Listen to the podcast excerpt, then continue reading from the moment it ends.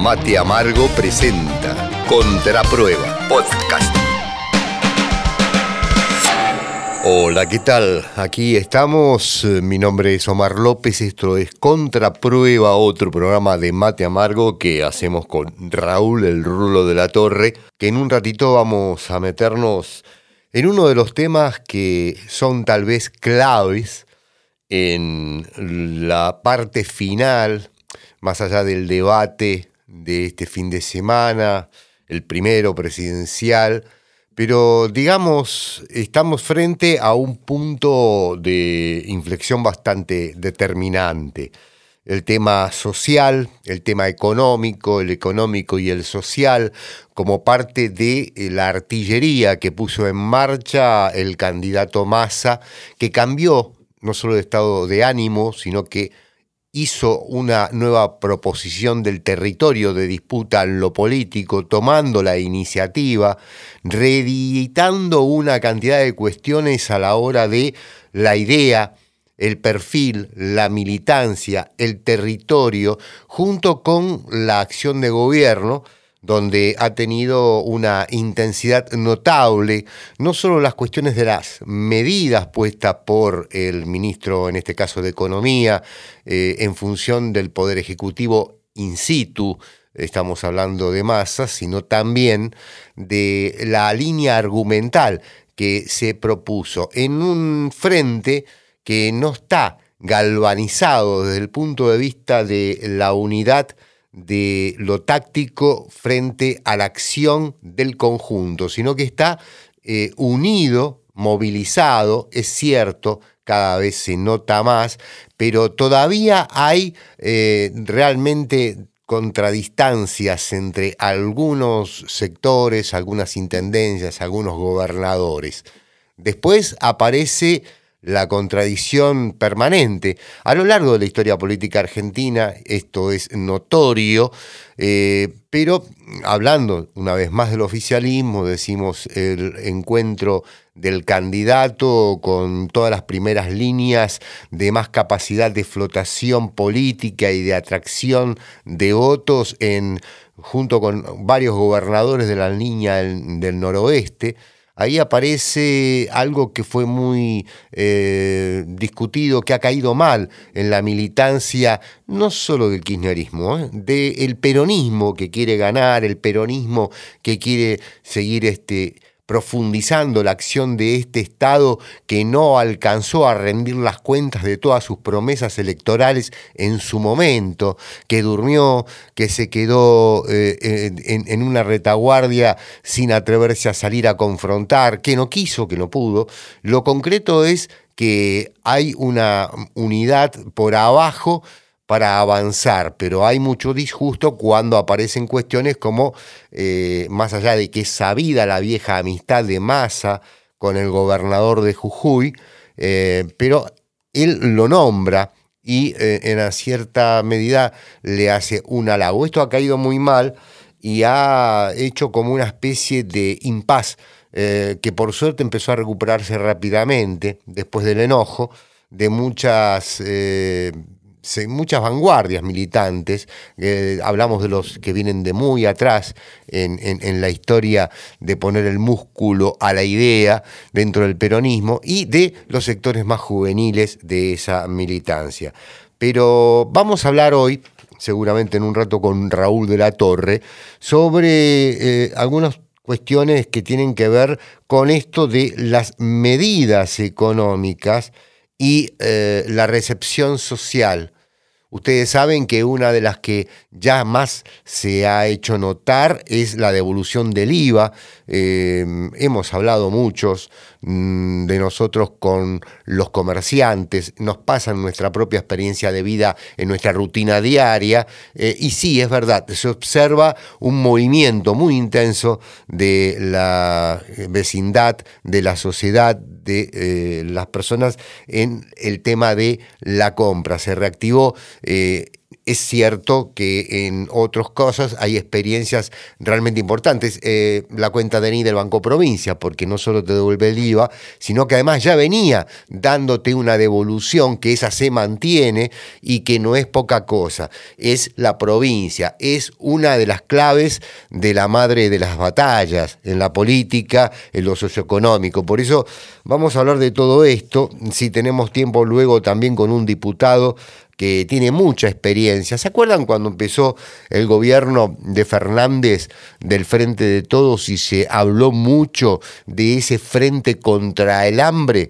Bueno, frente contra el hambre que no pudo avanzar eh, rompiendo los moldes, las estructuras de la vieja política, frente contra el hambre, que eh, hizo una cantidad de cuestiones, pero no tocó, lo mismo sigue ocurriendo hoy, aquí con la gobernanza de, de, Massa en lo económico, no tocó, decía, el nervio, el punto clave en el poder económico real a la hora de detener la especulación sobre el territorio de la inflación, que no tiene que ver con eh, cuestiones del déficit, que está muy vinculado a cuestiones estructurales profundas de cómo mueve la economía el poder económico concentrado. Ahí no se tocó el nervio y por lo tanto el golpe eh, económico diario sobre el costo de los alimentos de primera necesidad de la canasta básica, los que se ponen en la mesa argentina,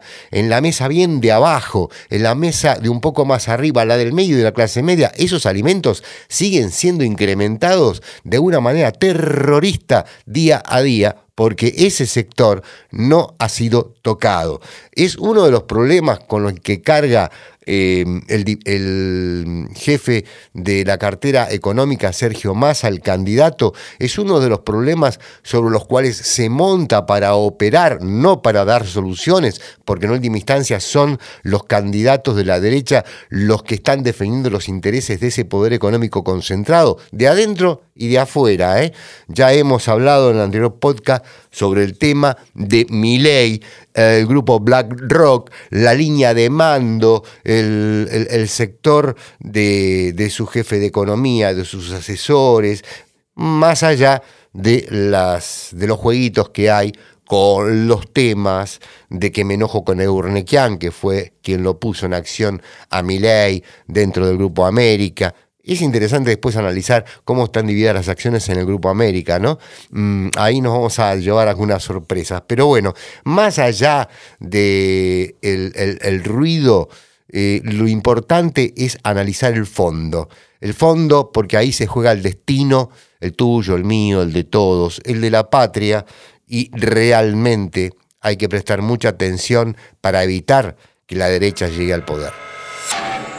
Bueno, quiero que compartamos un minutito con el diputado Daniel Arroyo.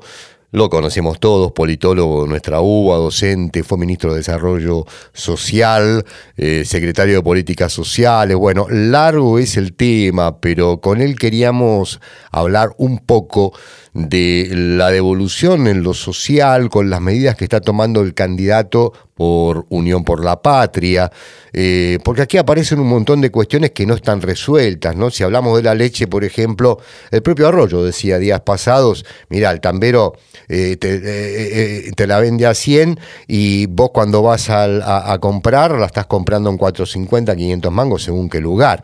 Estas cuestiones no están resueltas y por un lado el esfuerzo del Estado se diluye en estos temas que siguen sin ser resueltos. Daniel, te saludo Omar López aquí con Raúl de la Torre eh, en, contraprueba y quería que me digas cuál es tu lectura de estas medidas y de lo que falta subsanar en tan corto plazo, ¿no? Las medidas claramente han sido positivas en esencia porque buscan dos cosas. Mejorar los ingresos, mejorar el bolsillo de la familia que está muy deteriorada y está muy complicada en Argentina y en segundo lugar, para mí algo que se ve poco, pero que es clave, es que ayudan a desendeudar a parte de las familias.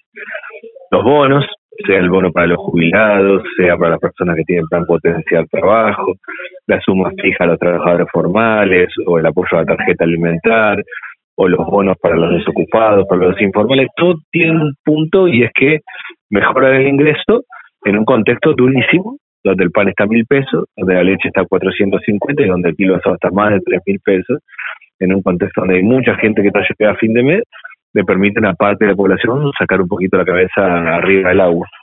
Y el otro punto que para mí es clave es el tema del desendeudamiento, porque no es solo que los alimentos están caros y que cuesta mucho llegar a fin de mes, sino que mucha gente se endeuda y termina tomando crédito en cualquier lado y cualquier lado es al 300% de interés anual. Eso también permite desendeudar en parte a la familia, familias que arrancan el mes de menos 10, viendo un montón de plata, tapando agujeros y no logrando llegar.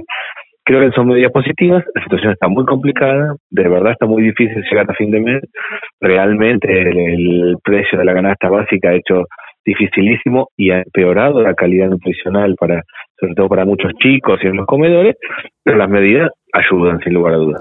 Daniel, eh, ¿qué es, ¿cuál es el nervio que falta tocar a la hora de poder controlar esta, este golpe eh, que se da día a día en las góndolas con la suba indiscriminada de los, de los alimentos, de los básicos incluso y de todos los alimentos?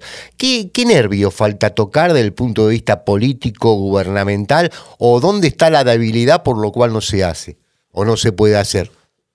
Yo creo que hoy, hoy es un tema de control y es un tema de poner el acento en esto que yo antes decía, el tablero saca el litro de leche a 100 pesos y termina en 450 en la góndola. En el proceso de intermediación y en la concentración, en, en el producto final. Eso, claro, digo, lo que ha pasado en los últimos días sí no tiene explicación y es, eh, la devolución del IVA se ha hecho bien esta vez.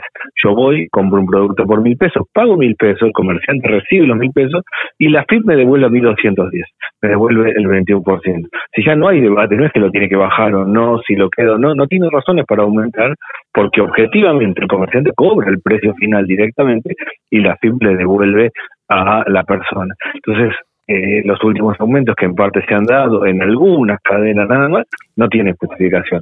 Y eso es donde yo creo que poner el acento en el control. Para mí la clave hoy, en este contexto, digo, hay que hacer un plan antiinflacionario, hay que hacer muchas políticas estructurales, pero hoy en este contexto, eh, para mí es el tema del control y un control claro sobre los 1.900 productos en la canasta básica. Arroyo, eh, vos hace un tiempo estás insistiendo con la creación de 400 mercados o 500 mercados centrales. Eh, es algo que, comparto en lo personal profundamente porque yo sostuve siempre, y, vos y yo somos de una época donde cuando éramos chicos había mercados en el barrio, eh, los mercados municipales. Y, me parece que esas medidas todavía eh, no están eh, implementadas, no fueron implementadas. En este momento tan dramático eh, de la Argentina de hoy, ¿qué valor tiene esta propuesta? Y de, cumplirse el triunfo del candidato Massa, ¿cómo podría ser la implementación inmediata para realmente poder resolver el tema del costo de los alimentos? Yo creo que hay que hacerlo cuanto antes. Son 400 mercados centrales, porque nosotros tenemos 70 grandes aglomerados urbanos. Si uno tiene que estar como el mercado central, el concepto es que el productor vende de manera directa, sin intervención. Va el productor, vende y baja el precio. Eso primero opera como referencia. En mi familia, si tenemos un mercado central cerca, vamos a ver cuánto salen las cosas. El almacén y el supermercado van a tener que adaptarse a esa realidad porque claramente hay un precio de referencia y permite primero saber dónde estamos parados, cuánta plata necesitan las familias y sobre esa base hacer el seguimiento de esto que llamamos los 1.900 productos. Y junto con la creación de 400 mercados centrales, para mí que un sistema de crédito no bancario debe endeudar a las familias, porque el otro punto es que todo el mundo debe plata y como antes decía, se hace muy complicado todo y gran parte de la venta de productos hoy es casi un negocio financiero, uno termina tomando, comprando un producto en cuotas, en créditos y le hace una bola cada vez más alta. Para mí hay que hacerlo ya, creo realmente que este es un tiempo de, pleno proceso electoral, que hay que tomar medidas profundas que no puede tomar un gobierno en los últimos meses de su gestión, pero que la nueva etapa, y yo realmente espero que sea con Sergio Massa presidente, tiene que ir por ahí. Nosotros tenemos que lograr estabilizar el precio de los alimentos, si no, no hay manera de, agarrarnos de un punto y construir desde ahí. Daniel, la última. Eh, ¿Qué pensás del resultado? Hasta esta altura, bueno, ya todos hablamos que hay balotage, está cantado y que es más a mi ley. Em, ¿qué, estás viendo vos en cuanto a la musculatura de la militancia, de lo social y de la estructura política para garantizar la posibilidad, si hay segunda vuelta, de un triunfo de Unión por la Patria? Primero que hay que trabajar mucho para llegar a la segunda vuelta. No dudo que estamos mejor en la campaña, primero más organizados entre gobernadores, intendentes, distintos candidatos. En segundo lugar, hay políticas públicas concretas, hay acciones que hacen a la vida cotidiana, cosa que no pasó en la paso. Hoy el debate es si lo de ganancias, cómo es, de qué manera, cómo te devuelven el IVA, de qué manera es el bono y a quién corresponde. Eh, no, nada de eso se debatió en la pasto, sino que fueron generalidades. Parece que esas dos cosas, más organización, un esquema mm, más ordenado en lo territorial, más caminata por los barrios y junto con eso, temas muy concretos, en mi opinión, están ayudando a Unión por la Patria. Ahora, nuestro gran desafío es eh, contar para adelante qué vamos a hacer. No es solo medidas que ayuden, no es solo decir que los otros son un peligro, que lo son claramente, porque la extrema derecha es dinamitar todo a lo bestia, sino es contar más nuestras propuestas. Creo que vamos ir un balotaje y que hay mucha más movilización de, de, mucha gente queriendo poder reconstruir. Pero reconstruir es para gobernar de otra manera, pues realmente la gente está cansada y muy agotada. Daniel, la podemos seguir en cualquier momento. Eh, ya la próxima con el rulo acá al lado mío y poder este, meternos en otros, en otros fondos, en los temas cooperativos y demás. Te mandamos un abrazo enorme. Gracias y un gran gusto. Chao.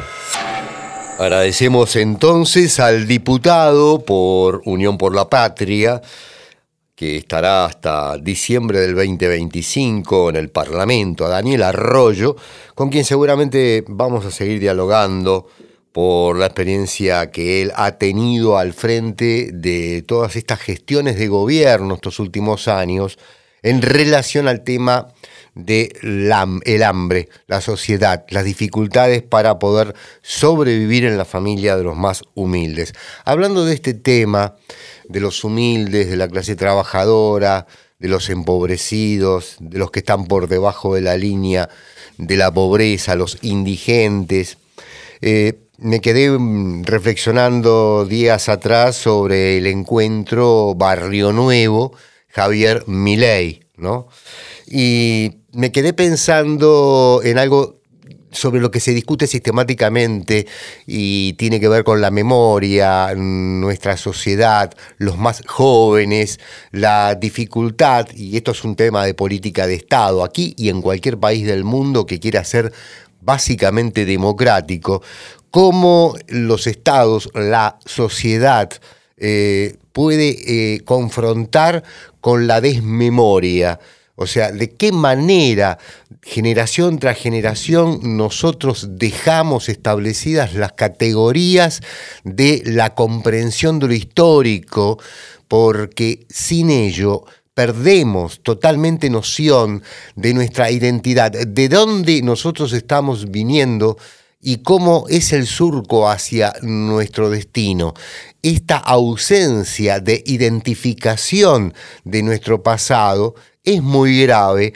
Y más allá de que exista una película tan buena y necesaria como otras tantas películas y tantas producciones como 1985, eh, más allá de todo esto, es importante fijar, poner la mirada en una política de Estado que pueda trabajar sobre las construcciones de la memoria. Y tenemos un ejemplo marcado a fuego, que es la enorme política de nuestras madres y abuelas de Plaza de Mayo, las que solitas en un momento de nuestras vidas enfrentaron al terrorismo de Estado empresarial, cívico, militar, cultural, que asoló la República. Terrorismo de Estado, digo bien, porque había que pararse frente a tanto criminal para pedir por sus hijos y después siguieron pidiendo por sus nietos. El aporte, no solo en términos culturales, no solo en términos científicos del banco de datos, sino también en términos políticos de nuestras madres y abuelas de Plaza de Mayo, independientemente si vos estás o no de acuerdo, yo pienso esto, es un aporte brutal, enorme, gigante, que no fue releído, actualizado, resignificado por las fuerzas democráticas de la política argentina. Vuelvo al tema punto de partida, hablaba de la no memoria. Y claro, ¿Qué saben los pibes quién fue eh, este hombre eh, titular del sindicato de los gastronómicos, Luis Barrio Nuevo? ¿Qué idea tienen de sus orígenes? ¿Qué carajo les importa sus orígenes? ¿De dónde viene?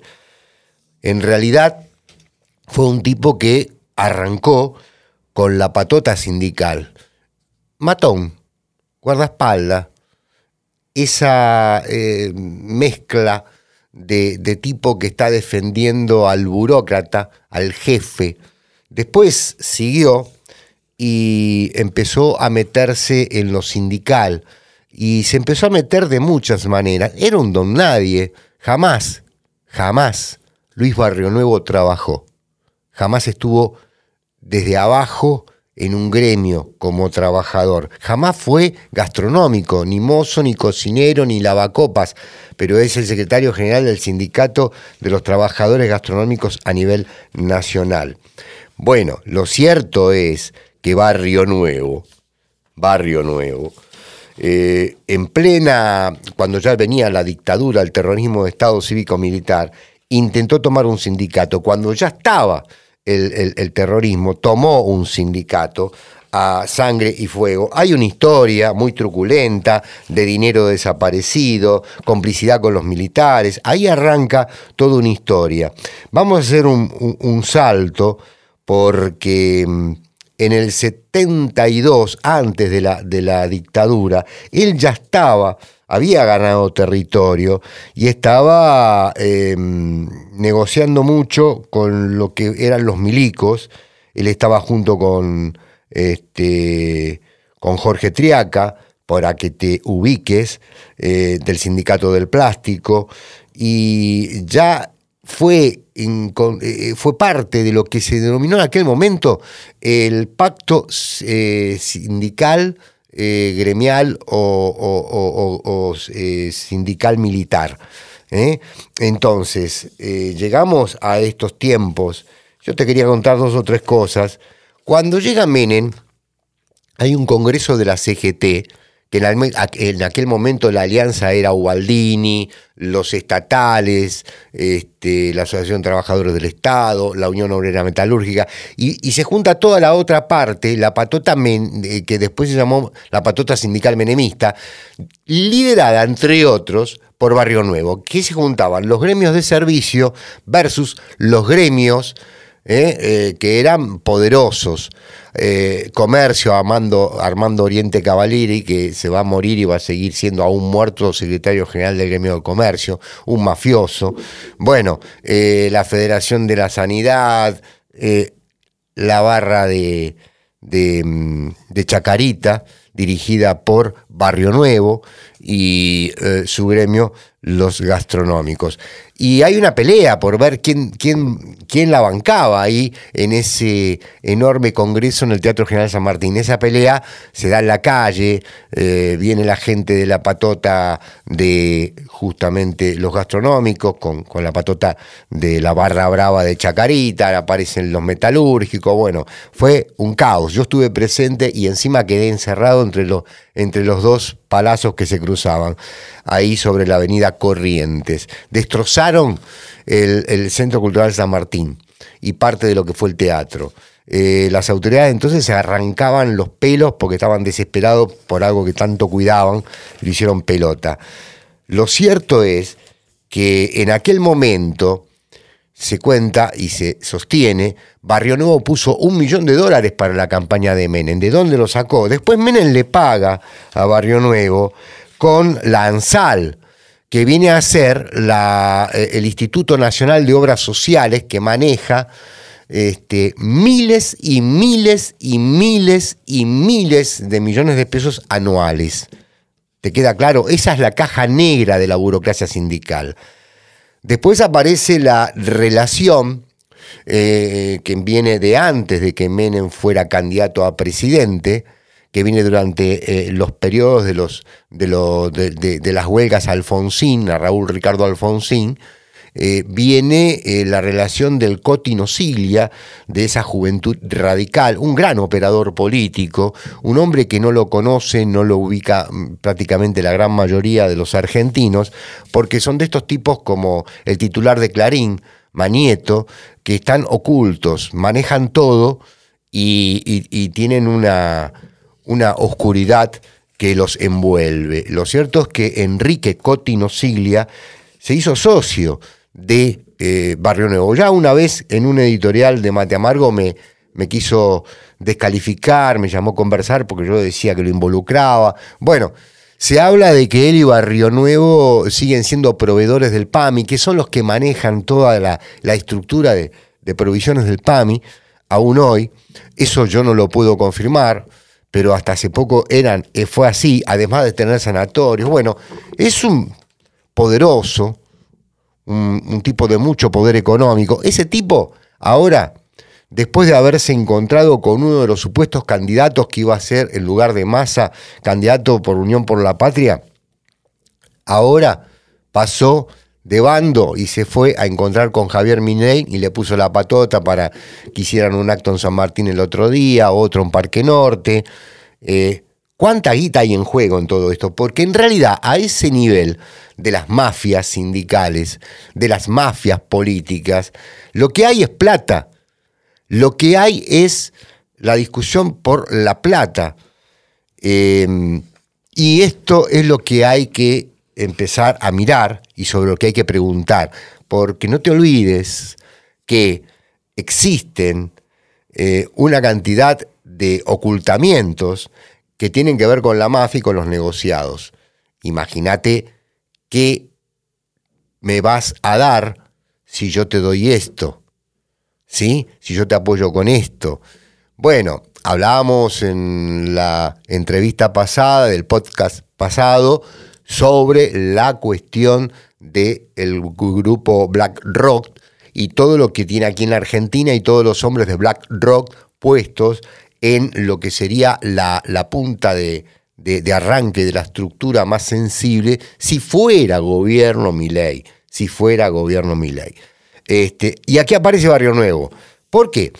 Porque saben, la derecha es cruel, es cínica, es criminal, pero saben que no van a poder confrontar ni con el aparato de la burocracia sindical, ni con el poder del movimiento de los trabajadores, porque históricamente la clase trabajadora argentina, eh, del mundo, siempre con sus cambios, sus fortalezas y debilidades, se fue reponiendo, se fue reponiendo y siguió luchando. Cuando empieza a haber cambios en Europa, cuando se empieza a modificar la concepción de la lucha entre las clases, cuando el volumen de lo táctico en cuanto a lo estratégico por la clase política también empieza a ser corregido, la clase trabajadora se fue adaptando. Lo mismo va a pasar en la Argentina de estos tiempos. Ellos saben eso saben eso y saben que tienen que negociar.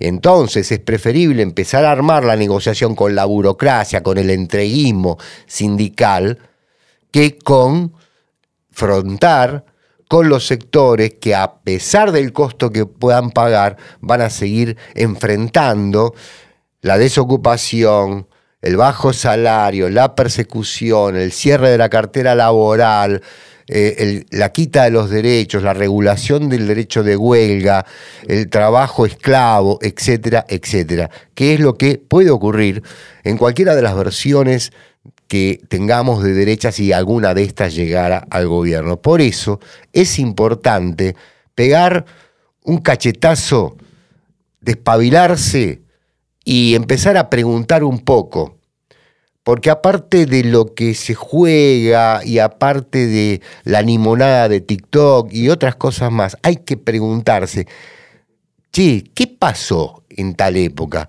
Es increíble, todavía hay pibas, pibes y viejos y viejas que creen que la deuda externa la tomó el gobierno de Alberto Fernández y no el de Mauricio Macri. Es increíble porque ya no se lee, hay un achatamiento eh, no solo en la información, sino en el sentido crítico hay un aplanamiento de la sociedad y esto es parte del triunfo en la batalla cultural de los sectores dominantes y sus medios de comunicación. Ahí también hay mucho de lo cual hablar y cuando esté Raúl de la Torre prontamente vamos a, retomar ese tema bien en profundidad. Nos despedimos hasta la semana que viene. Esto ha sido Contraprueba. Mi nombre es Omar López, Raúl de la Torre. El abrazo de siempre. Una producción de Mate Amargo. Nos estamos viendo.